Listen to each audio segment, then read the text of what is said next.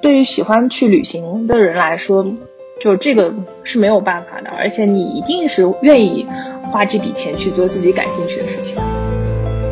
欧洲的这种 Airbnb，它本身它的，因为他们其实自己本身的生活方式已经非常的完整嘛，所以他们每个人这种屋主就有一套自己的生活方式。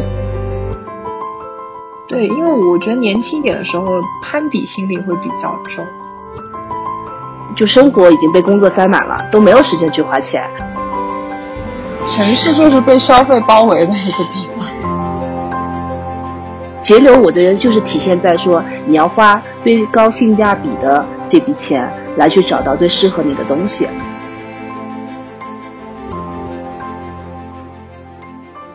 欢迎大家收听本期的莫干山路考，我是九回。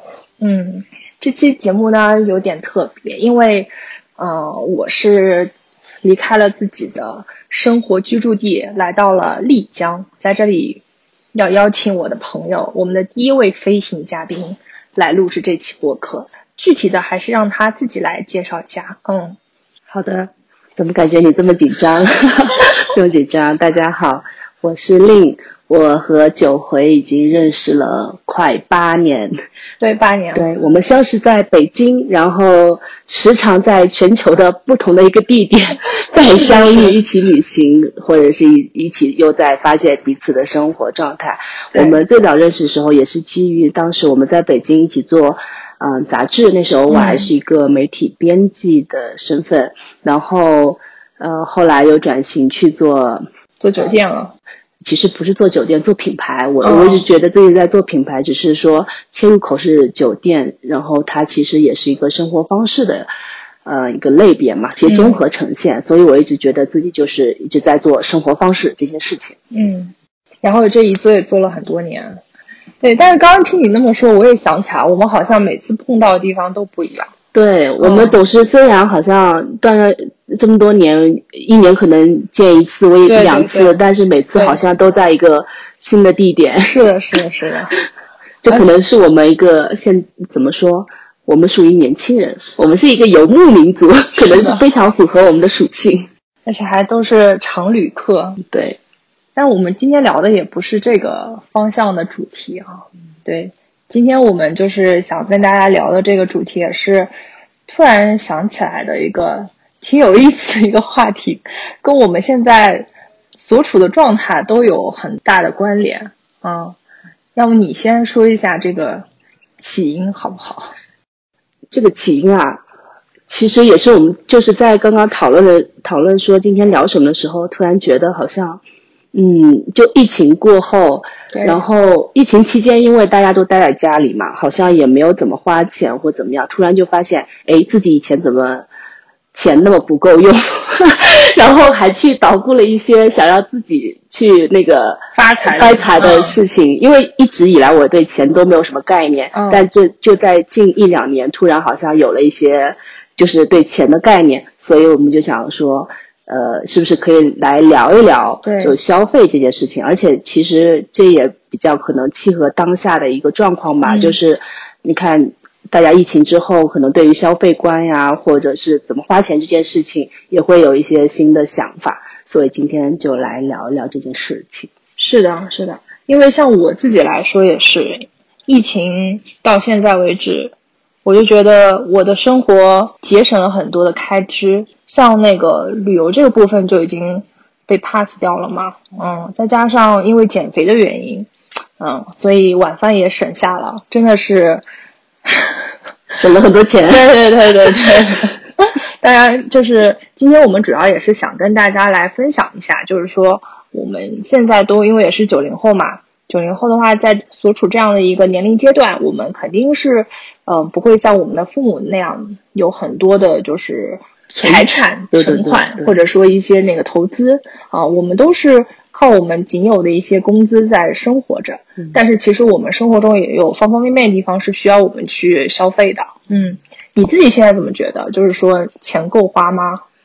一直不够花呀，没有，但好像，但是我之前还跟朋友真的讨论过这件事情，因为就是大概的捋下来，好像也没有很多需要花钱，因为我不是那种像一些女生，就比如很爱买包，很爱买什么化妆品，就是打扮自己，就是那些的一些嗯嗯呃消费，但是好像每个月下来感觉诶，怎么钱又都没了？对，月光吗？呃，没有特别统计过，但是总感觉自己是对就没有存款的那种类型。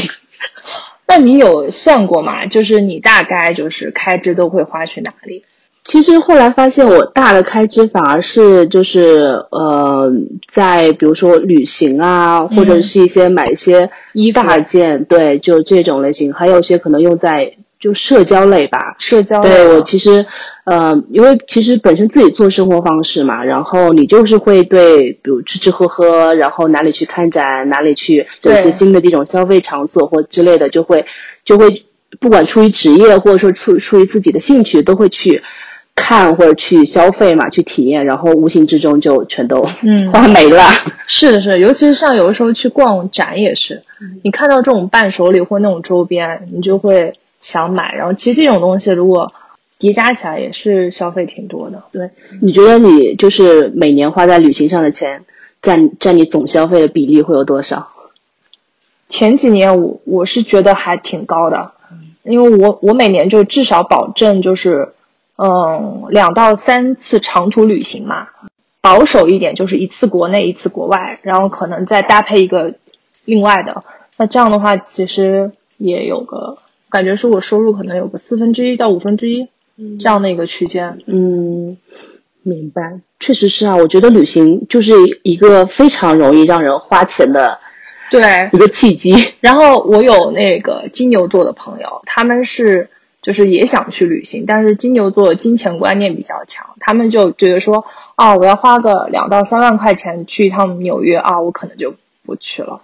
嗯，对，会有会有这种考量，但是对于喜欢去旅行的人来说，就这个是没有办法的，而且你一定是愿意花这笔钱去做自己感兴趣的事情的。对，而且其实加上我之前不管出于工作还是出于自己，我也都会经常出去旅行嘛。然后后来会发现，呃，反而我很多的，比如说买一些呃，不管是衣服也好，或者说一些化妆品也好，或者是包啊，就是一些日常用的，甚至我都可能去在旅行的这个过程当中去把它完成掉了，嗯而不是在我可能日常生活中我去囤那么多的东西。对，对，嗯，而且有的时候你会觉得我在旅行过程中，比如说我去免税店买护肤品，我觉得我是省钱呀，我明明比国内买就便宜了至少四分之一、三分之一的这样一个费用。但其实那是一个陷阱，对因为也许你会买多了。对对对，就容易囤货。嗯、对对对对，是的。是的。然后，那你觉得哪个你去过的哪哪些地方最让你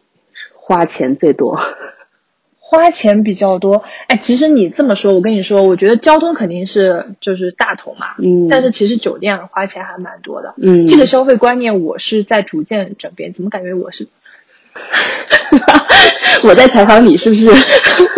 对，因为因为因为，但是我可以聊一下，就是我酒酒店这个部分，可以可以因为因为我以前就是我是从读大学的时候开始，就是自己一个人独自旅行嘛，去过地方非常多。但是我那个时候所有旅行中间最大的开支就是交通，其余我其实比如说像住宿，我只住青旅，嗯青旅只要非常的便宜，然后吃东西因为一个人就随便打发就可以了。嗯那更多的就是交通再加门票一部分嘛。嗯但是后来就自从工作之后嘛，就是相对来说，在住宿这方面，我的条件啊各方面都会提升很多，嗯就是会去体验各种精品酒店也好，五星级酒店也好，嗯然后酒店真的就是还蛮贵的。嗯像我之前跟我朋友去了一趟埃及，嗯埃及那个地方，在我的印象中，就是它可能是一个我只要花一万块钱我就可以的一个地方，但是实际上我跟我朋友住的全程都是五星级酒店。嗯然后花下来开支就是，嗯，超了两万，嗯 嗯，就是这个当时还是蛮出乎我意料的。嗯，那你是为什么会有这种转变呢？就愿意在酒店上花钱？好的，这期的飞行嘉宾是九回，我是主持人。这怎么回事？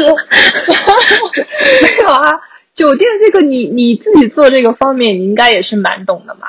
对，这我其实是这样啊，我也其实经历过一个阶段，就是我在早期做媒体的时候，那时候也是偏旅行生活方式，方式的啊所以当时也会收到很多邀请，就是去住很多好的酒店。嗯所以那时候呢，其实对酒店没有很也没有特别的概念，但是觉得说啊，就是其实酒店可以成为一个目的地，就是我会去这个地方的旅游。比如说我去巴厘岛，因为我当时就住了整个所有的阿丽拉嘛，然后就会觉得，哎，这样直接提到酒店名 Q 名真的好吗？不是，以后那个，我现在扣掉。没有，我就说，比如说我我会去到，不管是去巴厘岛或去瑞士，然后就这些地方，它本身就是很好的目的地。但是当你去住了是很好的五星酒店的时候。你的整个体验会非常得到提升，因为你在酒店里面其实已经可以体验到当地的整个的这种文化，然后可以给你感受到的这种整个的氛围，其实它已经成为你旅行当中很重要的部分。比如说你现在再回想起来，可能这种旅行记忆，你的可能不一定是有留下一些景色，反而就是我就记得当时我在那个。呃，在巴厘岛，它的那个黑沙滩边，那个其实就是当时我住的酒店，酒店私私人区域，嗯，所以你其实留下的记忆是关于这样子的，是是对对。我这样想起开罗也是，开罗住的那个酒店，就是它是唯一的一个酒店，五星级，所有的总统。首府去都会住那个酒店，因为那个酒店可以直接看到金字塔。嗯，啊，就是它的卖点就可能就是独特的风光。嗯，然后当然服务什么都是它的一个很好的那个点吧。对，但是但我其实也不是那种就是说非常呃那种有些就是非常非常的酒店控嘛，就我到哪里一定要住怎么怎么样的一些品牌。但其实我还是比较开放的，像我比如说我去欧洲，我就其实还蛮喜欢去住一些 Airbnb，因为就是。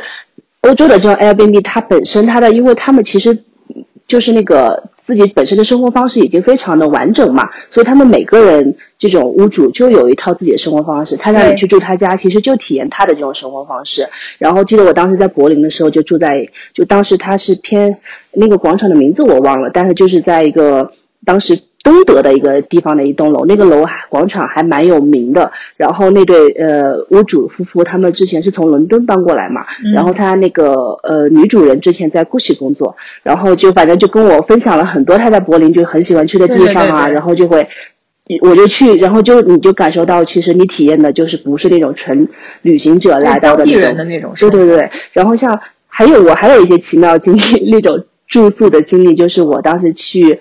去日本嘛，就我一个人去高野山，因为高野山那个地方它是一个历史遗迹。对，那个地方我想去很久了。对对对，然后，但它呢其实是没有酒店的，因为它就是一个世界遗产，它其实全都是寺庙。因为当时它就是那个空海，呃，和尚他作为遣唐使来到。大唐带回去了这些佛经，然后建立起来的这个地方，呃，就是一个密宗圣地嘛。所以他当地去的时候，就是你如果是当天去，你可以去他的那个宿访协会，就是看今天哪有哪家寺院可以去住。但我当时是已经提前预定了一家寺院，所以就是一进去就每个人一间小的格子，然后你就住进去，然后有有晚餐，然后有早餐，然后晚上的时候还可以去抄抄那个心经，然后还可以去泡温泉，就。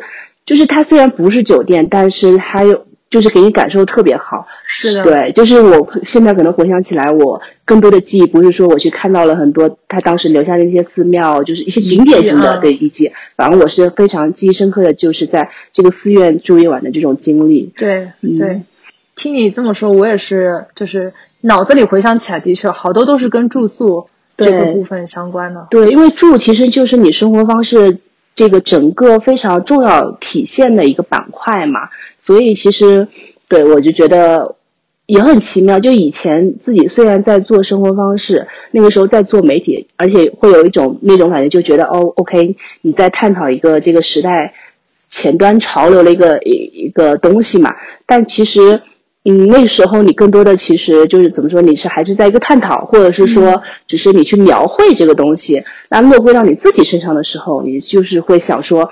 OK，我是你所谓的生活方式是什么呢？因为其实对于中国人来说，没有生活方式这个事这个事情，其实可能已经在日常中间了。对，就或者说大家嗯没有那么刻意的去提到生活方式这个这个这个词吧。虽然现在已经被说烂了哈，但就是但我觉得就是这个有会拉回到我们说的这个消费观的一个事情上。就可能像我们这一代，肯定不像我们父母嘛。你要跟我们父母说。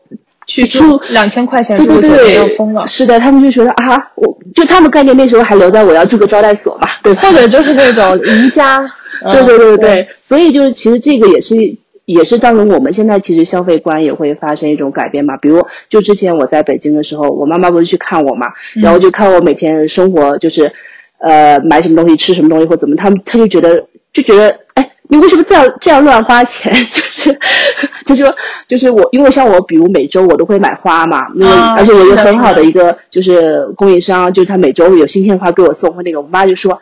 啊！你还每天每周要花这么多钱，就是生活情调，对对对，没有办法去理解。是的，嗯，对。但是就是我觉得，可能在我们这一代开始，慢慢的，其实就是会在转变。嗯，但是你也知道，其实你做这一行，然后本来就是引导别人在消费，结果自己也消费了很多，最后结果就是也没有存下钱，这个就很残酷嘛。对呀，所以就产生一些发财梦啊，就说，哎，没有之前我受到刺激的点是什么？就是。呃，我当当时在北京，就我刚去北京就认识了一位好朋友，然后呢，后来去年他某一天告诉我说啊，他在北京买房了，我当时就很震惊，然后就想说啊，为什么同样是 同样的时间在北京吗？对对，同样的时间，差不多年纪，对对，而且他就是比我还可能晚工作一两年，哦，那嗯，对，然后就说哈，人家就已经买房了，我在干什么？这个我最近也是有，就是有跟我呃工作年限一样的朋友，然后他说他已经就是攒到了多少多少一个数值，然后我一算怎么回事呢？因为我跟他薪资水平差不多的，但是他可能是我的三倍这样子，我就很诧异。但是我我那个后来分析嘛，因为他可能是男生什么这种也有关系，就是所以女生的确这方面就是买衣服啊、护肤还有旅行或者怎么样的。吃喝这种比较在意，你觉不觉得这是一个陷阱？只要我们开始给自己挖坑啊！对啊，就是自己只要开始工作，然后只要开就是呃，你只要进入社会的这个齿轮里，你就没有办法避免消费这件事情，然后你就变成了一个你知道吗？不断用自己的这个呃劳动力去换取这些。对，其实都是在给花呗、给银行打工。对呀。啊，看来主最终的结论就是马云爸爸是最后的赢家。所以他们，我有朋友，他们就现在已经开始卸载淘宝这种软件了，然后就控制自自己的花费，因为你有的时候就是没有概念，一个月哎莫名其妙我怎么。那个账单数值是这么高，但你自己回头去看，的确是花了这么多钱。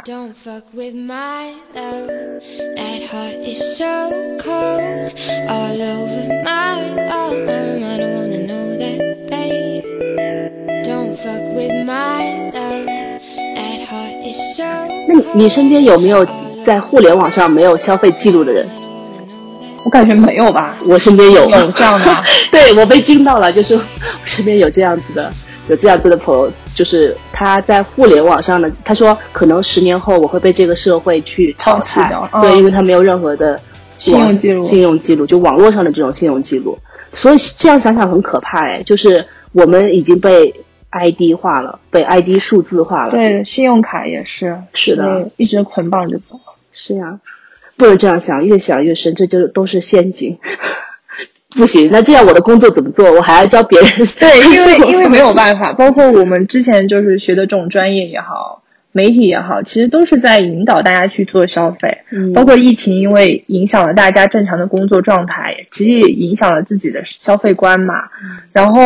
但是政府也是在发那种消费券，就是想让你去消费，因为只有消费才能经济蓬勃发展。对，那那你那你有没有就是说就这种转变？就比如说以前是怎么样去消费，然后现在有一些变化之类的。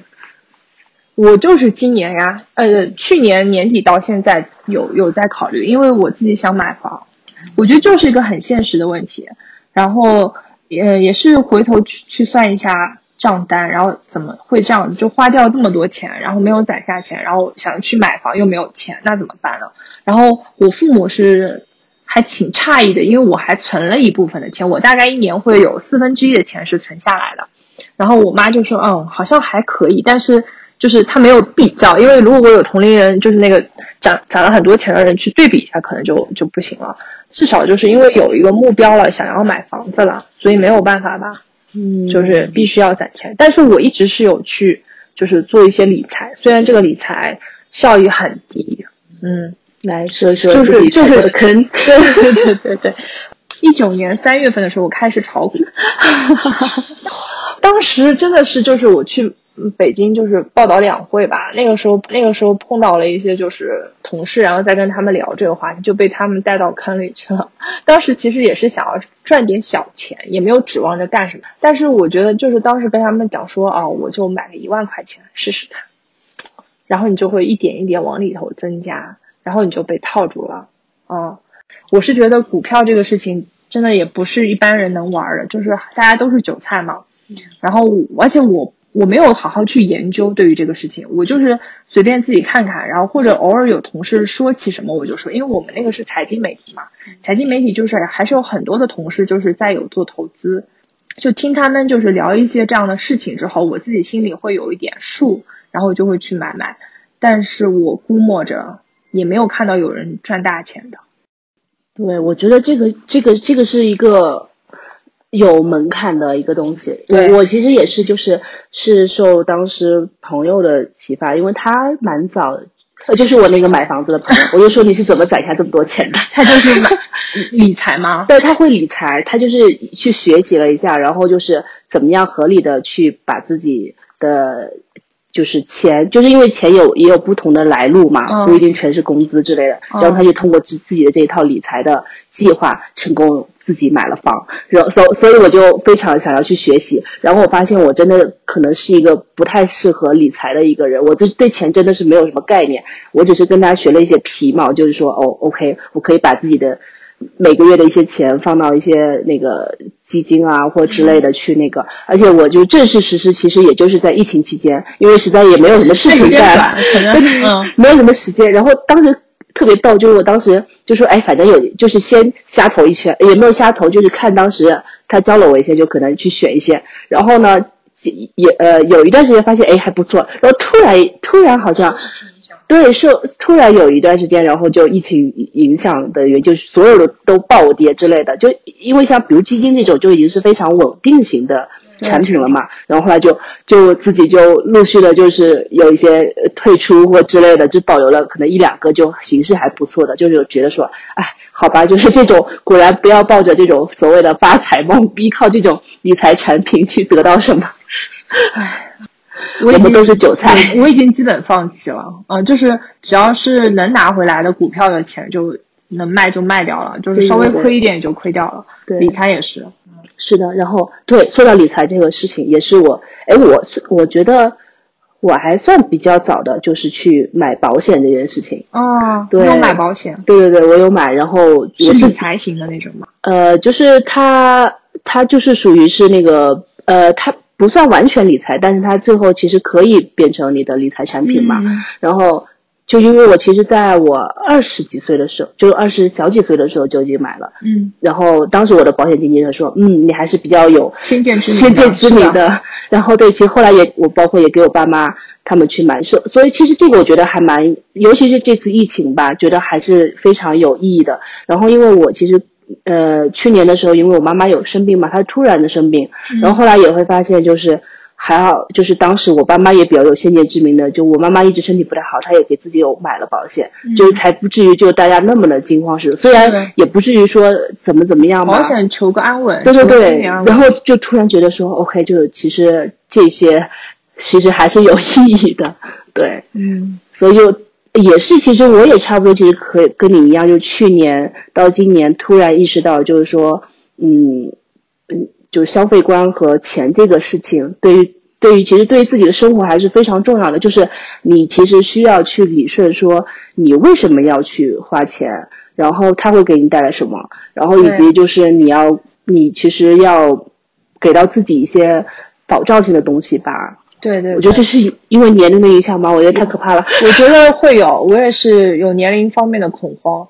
所以才会去做个这个事情，但因为我小时候我妈经常挂嘴边的一句话，倒不是这个事情，她说的是你老想着怎么省钱，你应该想的是怎么去赚钱。对对对，啊，这个给我印象蛮深的。但是我后来也发现，我妈虽然是这么说，但她其实也很节省，她也是各方面就是自己有在就是省钱啊，或者说是做一些。我觉得是一代人的问题吧，就我们爸妈那一代都属于他们就是你知道，公婆婆是这样过来的嘛。对啊。对他们就不是，比如像可能像我们，甚至包其实九五后以及到现在的零零后，他们消费观跟我们肯定又是不一样的，因为他们从小就生活在更加一个优渥的环境里面，他们其实对于就说怎么样，其实通过消费这件事情，让更多得到自我的一些东西，他们更为在意。哎，你你那个时候读大学，你每个月生活费有多少？我忘了，那时候应该两千两千左右吧，可能差不多。因为我我是。我去那个地方可能是比较落后吧，我每个月生活费一千二，是吗？啊，一千二，然后还有多余，然后我攒那个钱就是出去玩。我我记得，因为我我在南京念书嘛，然后其实那个时候我还在做一些兼职之类的，就是因为老师也会推荐啊，干嘛的？对对对。然后攒下的钱，我也是就是拿出去就是玩。玩。对，因为因为我有看现在大学生，就是他们的路子很野的。嗯。哦，不要说他们那个，就比如说。兼职还不是我们以前那种打工，嗯，他们是去做一些。我之前有个朋友，他可能是艺术生吧，他去给人家做那种演唱会，哦，演唱会大概是做商务，说一年可以赚十万，然后再加上现在因为网红经济很好，大学生好多不是都去做这些吗？对，嗯，他们赚钱能力很强，但是他们也有就是看到一些新闻报道出来了，他们会，哦，就有用花呗或什么借贷的那种 A P P。欠一屁股债的很多都是女生去买护肤品，甚至有去整容这种的。对啊，对，就是我觉得花呗这个就很可怕。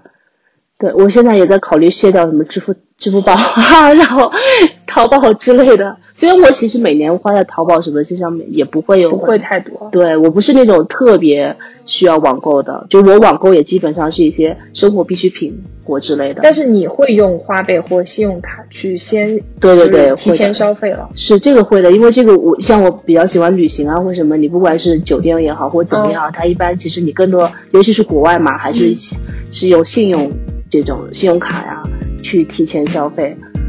超前消费是的，嗯。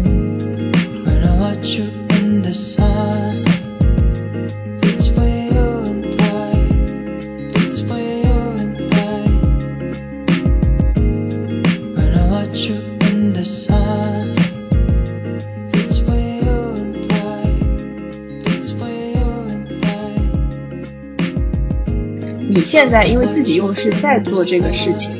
啊，以及你要面对的下一波的，就是你的客户群体，其实并不一定是年轻这种群体嘛，应该是属于，嗯，有钱的那一波人，对他们比较有财富基础吧，因为其实他们已经知道了，他们经历了一波，我觉得就是。就中国跟中国整体的是相关的，因为中国之前是有一波人很有钱，但不知道怎么花，然后就是可能你就会看到一些很奇异的消费现象，疯抢什么奢侈品，疯抢什么什么的。对对。但我觉得其实这次疫情也是一个好的机会，就是帮大家可以冷静下来，就就是其实有些有钱的人，他们还是。他们的财富基础还是在的，只是他们可以重新思考，说我怎么样再去花钱，怎么样再去合理的用，把我的这些对吧？生活品质，就真羡慕那些不会花钱的人。我也很羡慕，可以让我来帮他们花吗？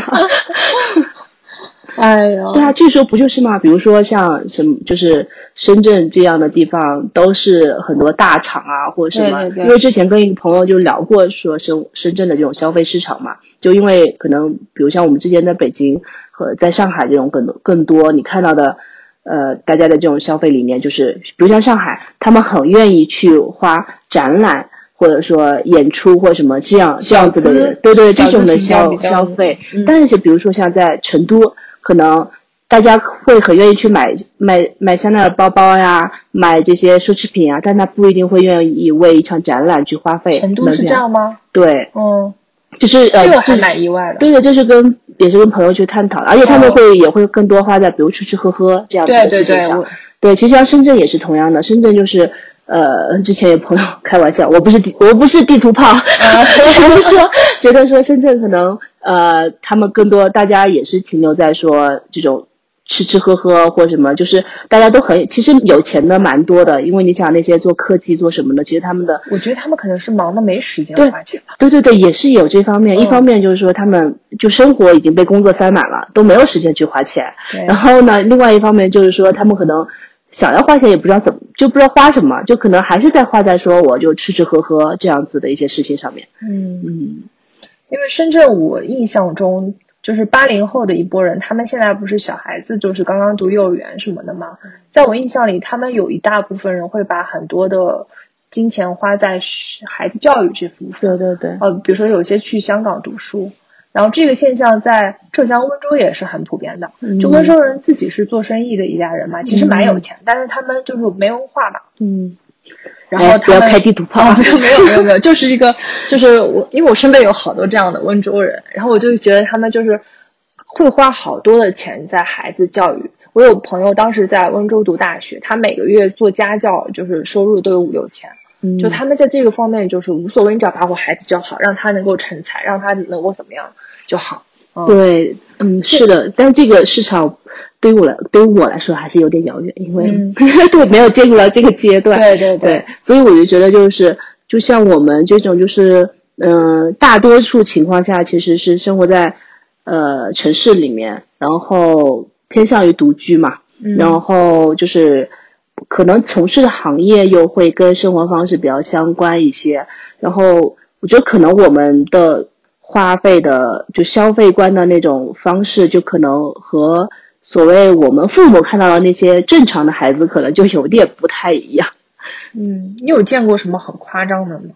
夸张的，就是我，嗯，我想想，哎，我有有些朋友，有有一些朋友，哎，很逗，就是他很爱买包包，就是他因为在之前就在银行嘛，然后他就会那时候压力也会很大，嗯，然后其实他自己生活可能开支非常少，所以他的所有的工资都用来买包包。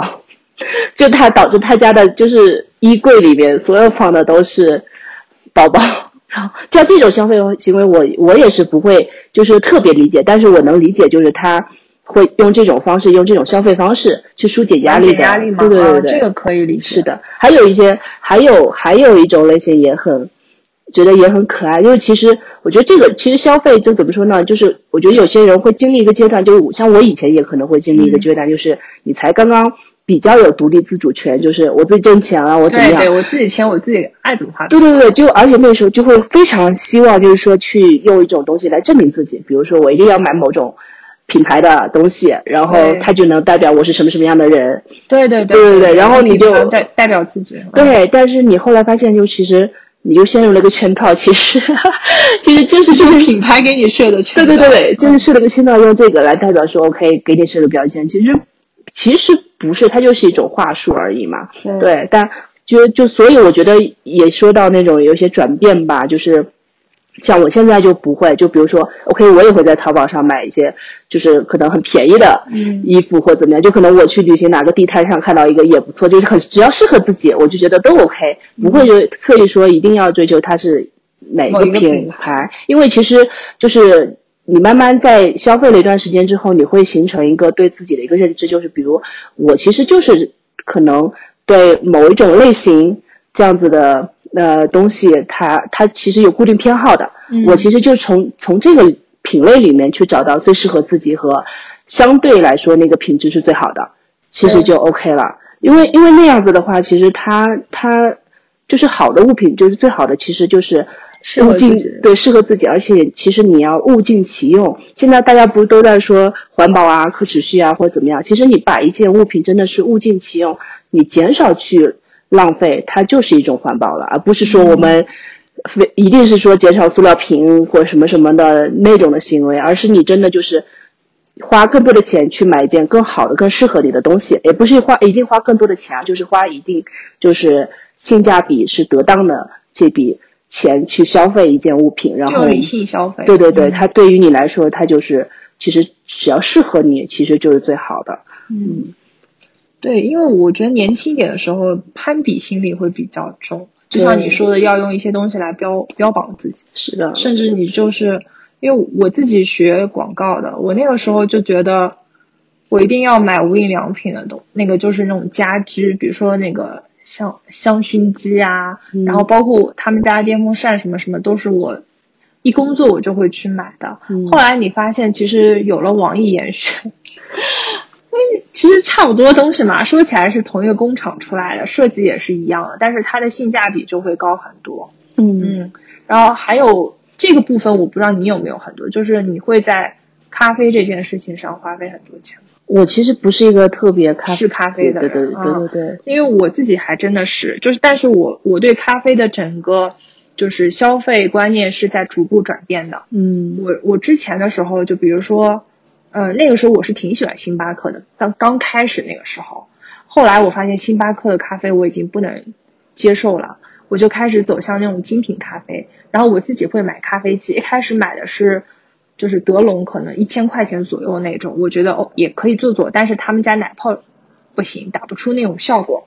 后来我又升级换代，就是买了更贵的咖啡机，就那个咖啡机已经接近于咖啡馆的那种水平了。呃，因为为了节省成本，其实当时是抱着这种心理，我会就自己去买豆子、买牛奶，然后降低我在外面消费咖啡的这个这个钱嘛。就是你还会发现，就是原来自己做咖啡，一本一杯咖啡的成本可能也会在十块钱左右。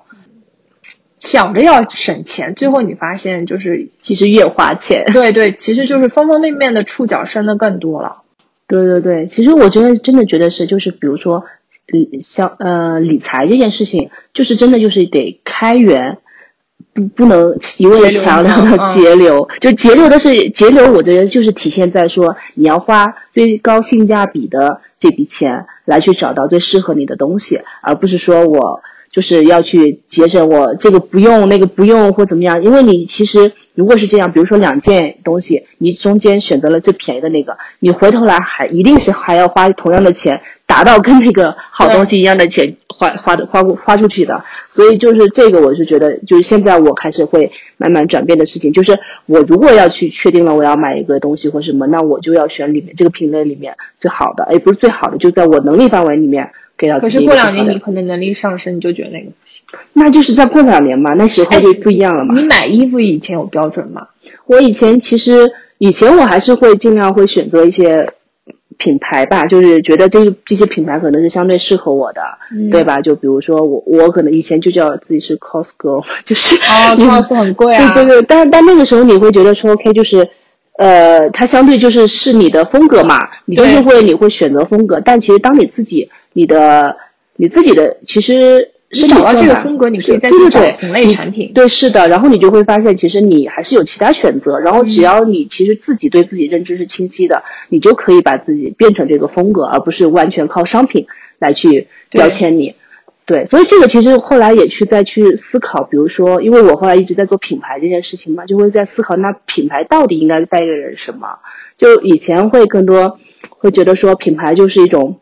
你知道，就是因为广告时代嘛，那时候，而且我以前很喜欢卖卖，就觉得，呃，品牌更多是一种广告行为，就是其实影响别人的这种消费观呀，或之类的，然后用其实某种品牌来定义定义一个人群嘛。对对，有目标消费。是的，是的。但现在其实我觉得，品牌，呃，它其实它其实核心的就是，它其实是在回应一个时代的一个问题。就因为品牌为什么会诞生？就虽然我们总我们也在批判消费这件事情了，但其实我们目前就是生活在这样一个消费时代里，是没有办法避免的。是的，广告无处不在。对对对，但是就是可能现在的品牌的更多，并不是说是一种广告行为，而是它其实就是在回应说这个时代出现了什么问题。比如说，大家现在就对于中国来说，可能大家就现在就是。呃，快速增长的财富，然后现在就又你不是那么有钱，但是你还是会希望想要把自己的生活提升嘛？对，品质对吧？那就是大家就可能会对说，就是消费你的生活品质提升这件事情有需求，那你品牌可能就是回应要需要回应这种时代的问题，就如何解决大家这种焦虑，其实更多体现在审美焦虑这件事情上。嗯，那它就是说我们怎么样用不是完全金钱堆砌起来的。呃，去能去就一定要去购买一套这样一种生活方式，而是其实用一个最适合你的方式去找到物，不管是物品也好，还是一些呃情生活情境也好或之类的，就是它其实整个就是你生活的方方面面吧。对，就不包括像以前那个时候才什么呃，就是网红餐厅啦，然后包括像那时候兴起的独立设计师这一些啦，对对，其实其实都是大家在一种。呃，审美焦虑的这种状态里面去诞生诞生的吧，因为大家不知道什么是美的，什么是好的。对，这个东西也是个过程，要慢慢培养。对对对对对，就是因为就是我们的中间这个过程其实可能被压缩了嘛，就是太快了，所以就大家就会很很焦虑，然后非常的那个到底应该怎么办或怎么样？其实这可能跟我们就成长过程也是一样的。就像我在可能二十才出头的时候，那个时候你刚刚才有钱，然后呃，其实才有一些自己可以掌控的钱吧。嗯，就是以前虽然是那样，但是还是觉得爸妈在养着你嘛。那个时候你就你就会拼命的去寻找一些，并不。能真正认知认知到价值和价钱这个之间的匹配度的去消费，然后但是其实经历了一个慢慢的过程里面，你可能就不是那样去需要非常呃怎么说，嗯就是那样方式，对对对对，去去去消费了。对，其实现在我觉得就是那种状态就是属于。就你自己舒服就好，然后比如说，OK，我就是穿了一件五十块钱的 T，价值，然后但是优衣库挺好，对对对，然后你就是，哎，对啊，优衣库多好，人类之光，对优衣库女孩，是的，然后你你并不会觉得说，OK，我我怎么样了呀？我就就是你你就是你自己啊，你自在，你其实就够了呀。对，这个我也是很认同的。对啊，觉得优衣库真的很好，称赞优衣库。对。比心，因为我在我喜欢无印良品的那个时代里，我是不买优衣库的。是吗？你是觉得为什么？因为那个时候我在无印良品打工嘛。然后后来你发现无印良品就被拆封了，就是拆开了，它有一部分衣服品类的你可以去优衣库满足，然后有一部家居的你可以去网易严选，嗯，然后剩下还有一部分现在不是还有什么名创优品，其实也很实在。对呀，嗯，是的。所以我现在对无印良品就是啊，依然很喜欢啊，但是就是一个就可能不太容易去再次去购买了。所以你看，就是为什么会这些品牌诞生，就是我说的这些品牌，他们为什么会再出来？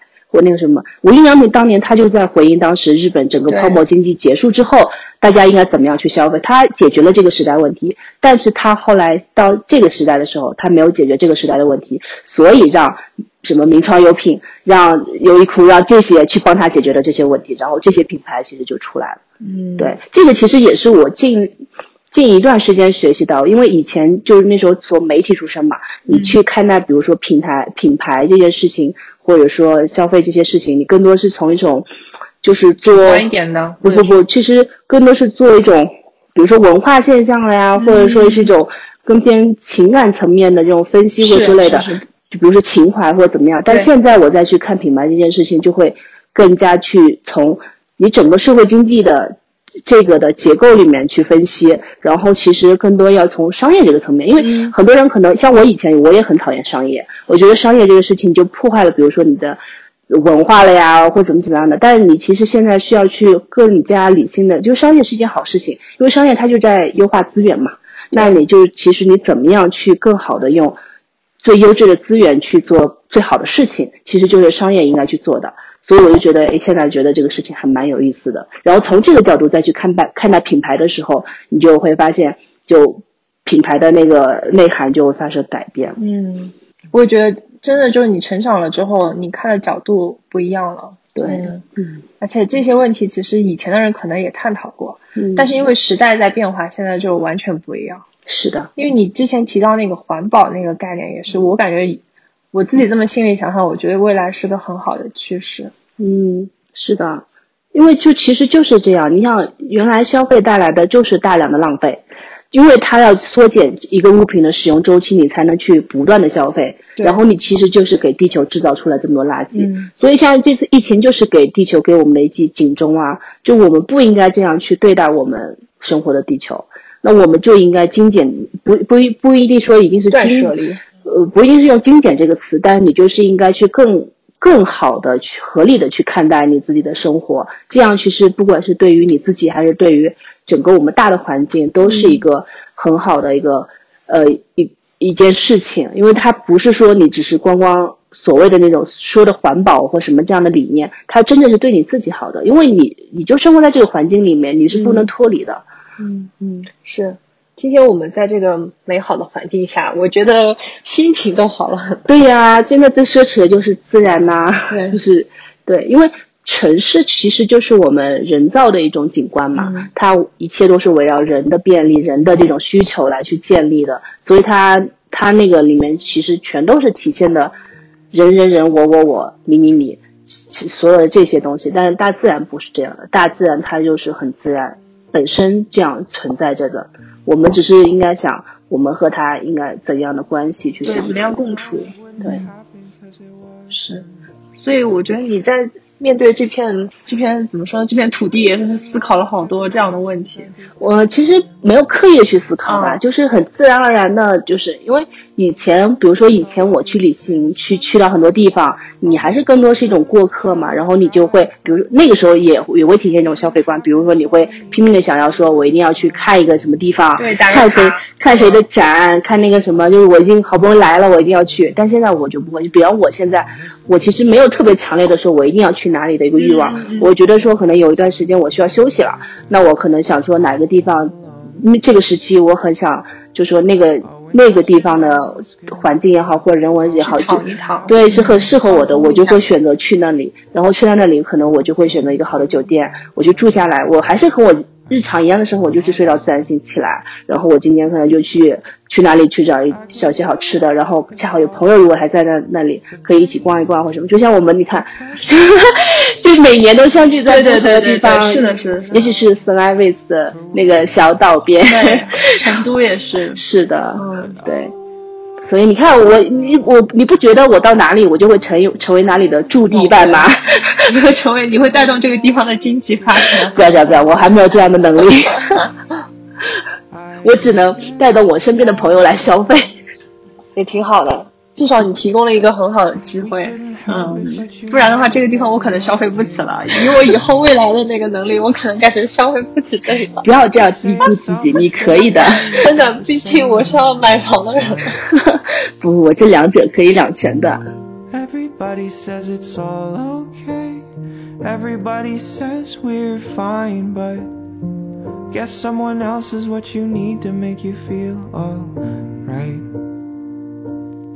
tomorrow night I'll probably call a cab, show up at your door.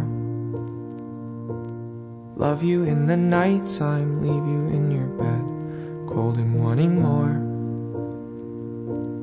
Oh, and I should know this could never work. 就是刚刚因为我们聊了很多，就是消费也好，消费主义、消费观，嗯，但是我们回归我们自身来说， 其实还是要解决另外一个问题，我觉得就是怎么去赚钱。我觉得我其实现在反而想，就是以前你会想说挣钱，就因为最一开始，比如说我才才开始工作，我对钱是没有概念的，所以我那个时候。并不是为了钱去工作，我只是说我想做这件事情，然后我就做了。反正钱不钱，这个就是一个。对对对，那个时候不在乎。而且那个时候还会觉得说谈到钱很可耻，就是说啊，我的热情和我的价值。但你没有考虑过生存吗？会是考虑，但是那个时候总觉得说总会有办法的，就是好像不会，就说那个不会阻挡我做这件事情的一个。绊绊脚石或怎怎么样？那后来慢慢会觉得说，OK，我付出了那么多，为什么没有得到相应的回报？会考虑说你得到的回报这件事情。但待到现在到现在这个状态为止，我其实呃就有点综合吧。就一方面就是我就是要去做我自己想做的事情，因为你在做这个事情的时候，你就会享受其中，你会很开心。那样的状态的时候，你就会吸引来。一些东西，不管是钱也好，还是人也好，还是什么相关的东西也好，就是，所以我就说，我其实这么多年好像工作了这么多年，就我爸妈也很诧异，说，他，你其实好像就跟同龄相比，你就是跟我可能一些同龄人相比，就是只挣工资那种的，赚的也还是不错的，就是为什么也不挣，你怎么不存钱呢？我说真的是存不下钱呀，就是以我的这种消费方式，也真的存不下钱。而且以你的这种社交圈。我那个时候杂志社实习的时候，我我的感觉就是啊，杂志社这这群人也是，就他们赚多少钱，其实我真的不知道。但我觉得纸媒也高不到哪里去吧。但他们的穿着打扮以及他们的社交圈，他们要接触的这帮人，嗯，都是另外一个层次的。对对对，所以我就是没有，就是后来我就觉得说，其实这些不重要，因为就是你其实这就是你投入的资源嘛，就你。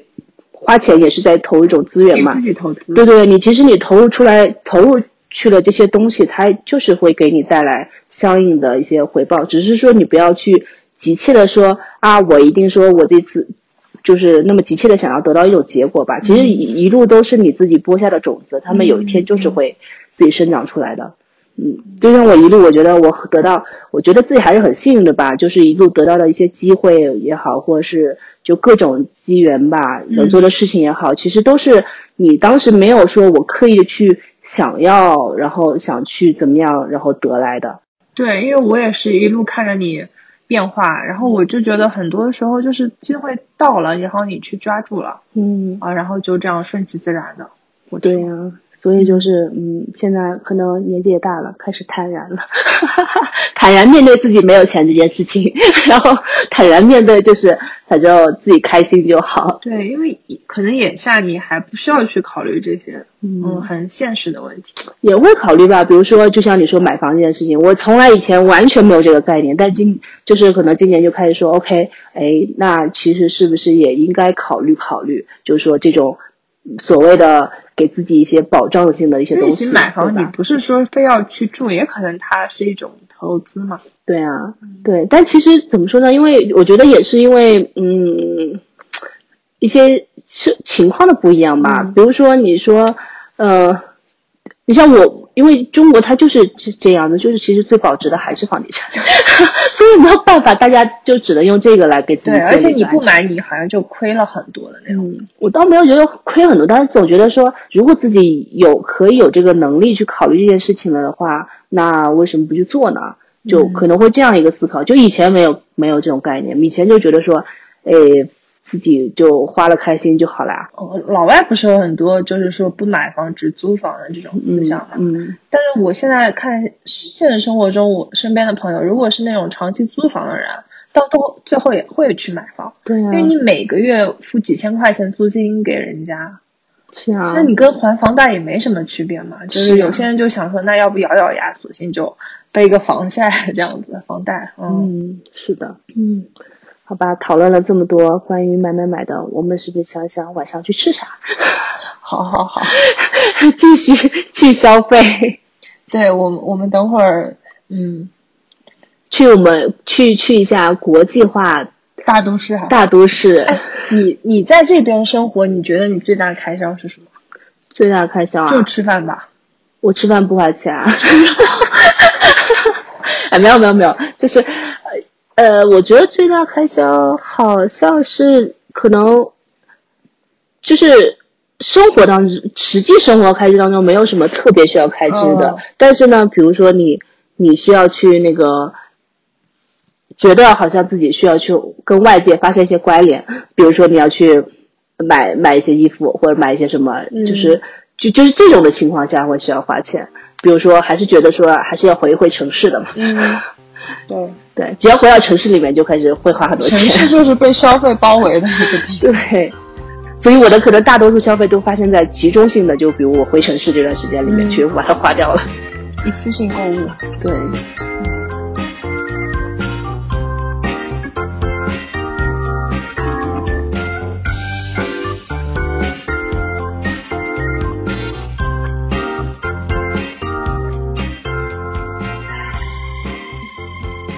节目每期都有一个呃惯例，就是在节目的最后会有一个本期分享，嗯然后就想让你给大家分享一个东西，就就它可以是一本剧、一本书或者一个景点，也可以是一个你平常生活中用的很多的 APP，任何一个东西都可以。哦，这样啊，那我护肤品什么都可以。那我分享一个我最近看的。看的剧吧，好，好，好，意大利制造，这个其实之前就有很多人，我在我朋友圈已经刷到有人看了，然后就前段上差不多上一周吧就刷完刷完了，嗯就他，嗯，可能也会给自己会有点类似吧，就刚刚可能跟我们刚刚消费也其实也很有关系，就是它里面也是讲的一个。呃，女孩子她在一个时尚杂志社实习，从实习一路升到主编的故事。嗯，对，而且这个就有点像 Prada 那个女，但但她的结局可能不太一样。但中间就是她当时其实也是一个刚刚初入社会的一个女生。其实大家看待时尚，可能那时候的视角会觉得说，OK，它就是一种呃浮夸，然后消费这种奢侈，就是一些相对负面的一些情绪。但是其实。当时她所处的环境，时尚其实它也是一种生活方式体现，它其实就是在代表整个社会发生的一些变化是什么？为什么大家会这样穿？为什么会是有这样一些潮流的呈现？那她作为媒体人，她其实看到的视角就是要去记载这个时代所发生的一些事件嘛，这是以其中的一方面，因为他的当当中去其实去记录了。呃，去记录了他当时的一些社会运动也好，还是说跟他当时其实他们做的专题，而且他们当时还承载了一个说是一个七十年代意大利从制造从那时候时尚中心其实开始慢慢从巴黎要转移到米兰这样子的一个过程里，其实它记载了当时的一个时代记录。那里面其实比较体现个人的，一方面是这个女孩个人的一些知识也好，或各个方面的成长，同时其实体现在如果体现在消费，其实我们今天主题的话，就是他当时那时候才穿的很土，后来慢慢又穿的非常的符合，对吧？这样一个人设的一个状态，其实也是一个生他的整个消费观念。的一个转变嘛，其实也是随着个人的成长，其实在转变的过程。然后另外在 P.S. 说一句，就是它里面的服化真的都非常的好，就服装，然后场景呈现和这些所有的都非常的精美，非常的嗯，非常值得推荐。因为我有看到朋友圈有人说期待第二季了。对对对，他因为第一季就已经留了一个呃结尾在那边，对，让大家还蛮期待的。好的，嗯，然后。我的本周推荐，我想一想啊，我其实比较想推荐我现在在的这个地方。好呀，这是一个彩蛋，但是现在方便说吗？呃，可以预告一下。嗯，就是我现在是在一个度假村，就一个很高级的酒店。嗯嗯，这个酒店在今年或者明年都会成为大家来打卡的一个首选之地。嗯，它的名字你要不告诉大家？好的，这样是不是太广告插入了？连他都不知道是哪里。对，这可以大家跟大家大家说一下，这这里是在丽江，然后是在白沙这样一个地方，然后名字叫做呼啦物语兰。嗯，应该在接下来的几个月里面，大家会就是关注生活方式，至少关注生活方式的人，应该会会频繁的听到这个名字。对，有一个大大招要来了，一大波那个广告，一大波。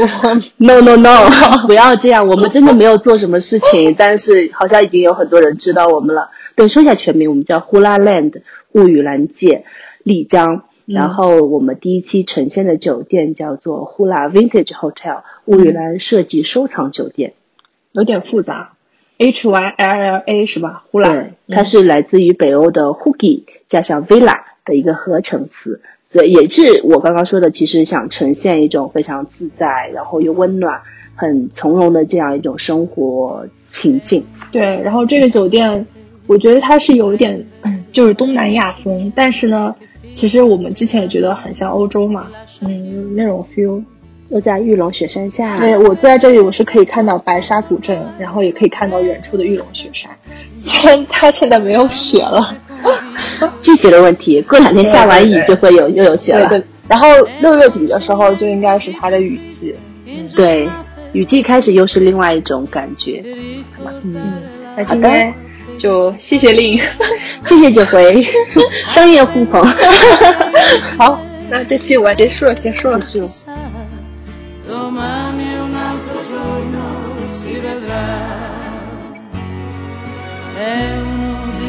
giorni in cui rivedo tutta la mia vita, bilancio che non ho quadrato mai. Posso dire d'ogni cosa che ho fatto a modo mio, ma con che risultati non saprei. E non mi sono serviti a niente esperienze